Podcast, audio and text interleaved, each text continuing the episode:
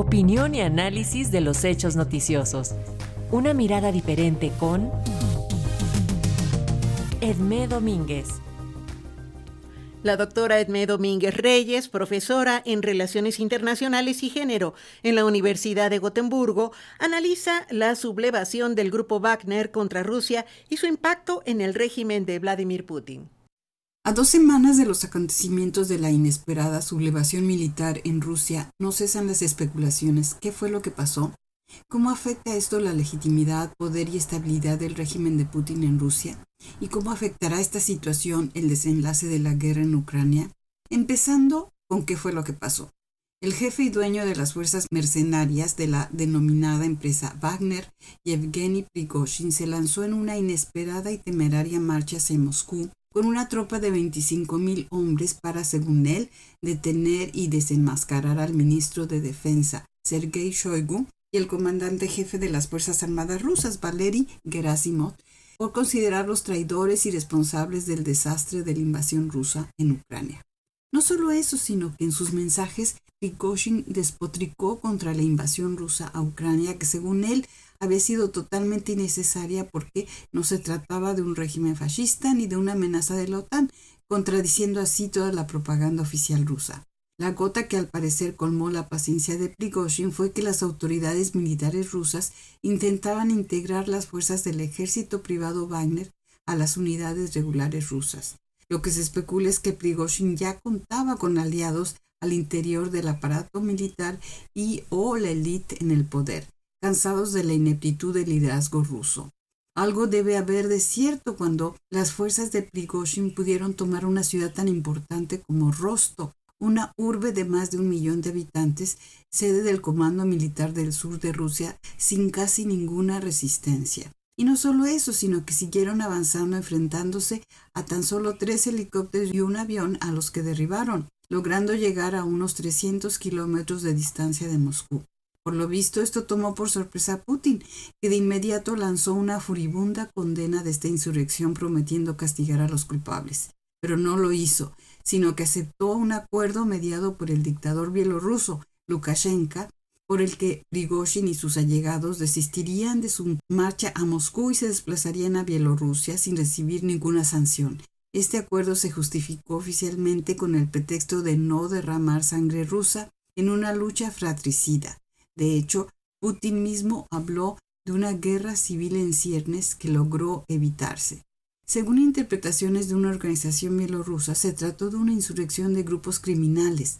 Recordemos que gran parte del ejército mercenario de Prigozhin lo constituyen expresidiarios contra el establishment político corrupto y la élite podrida que según ellos maneja Rusia.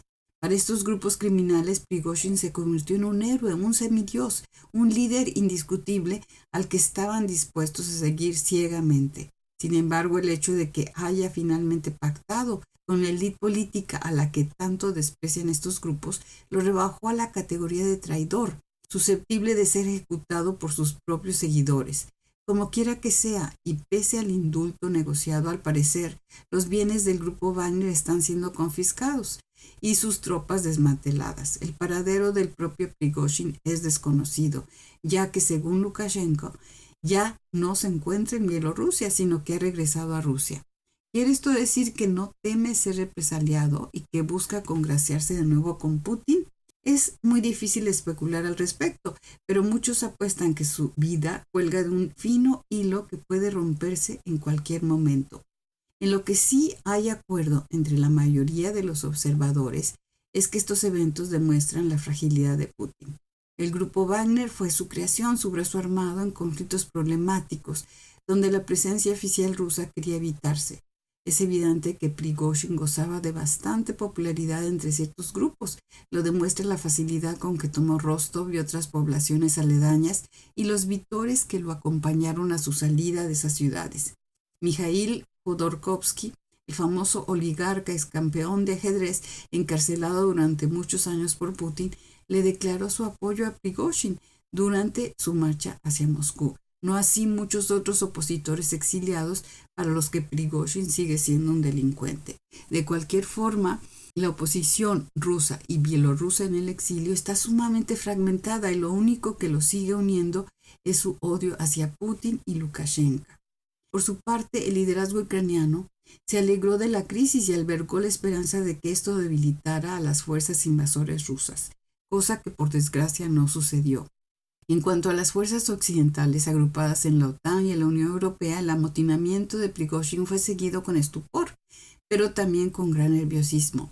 El gobierno norteamericano y una parte de los líderes europeos se alegraron del debilitamiento de Putin, pero se asustaron de la posibilidad de una guerra civil con los riesgos que ésta implicaría por la importancia del arsenal nuclear que Rusia posee.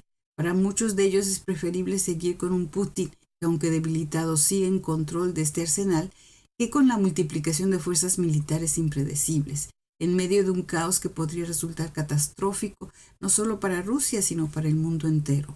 Esta es una de las conclusiones de estos eventos. Las fuerzas occidentales quieren hacer entender a Putin que esta invasión es inaceptable, pero no quieren que el régimen ruso se derrumbe y caiga en el caos, por lo que es muy posible que obligarán a Ucrania a negociar algo que salve, si no la supervivencia de Putin, al menos la estabilidad rusa, a costa de una parte del territorio ucraniano. El problema es cómo lograrlo. Para Radio Educación desde Suecia les habló Edmé Domínguez Reyes.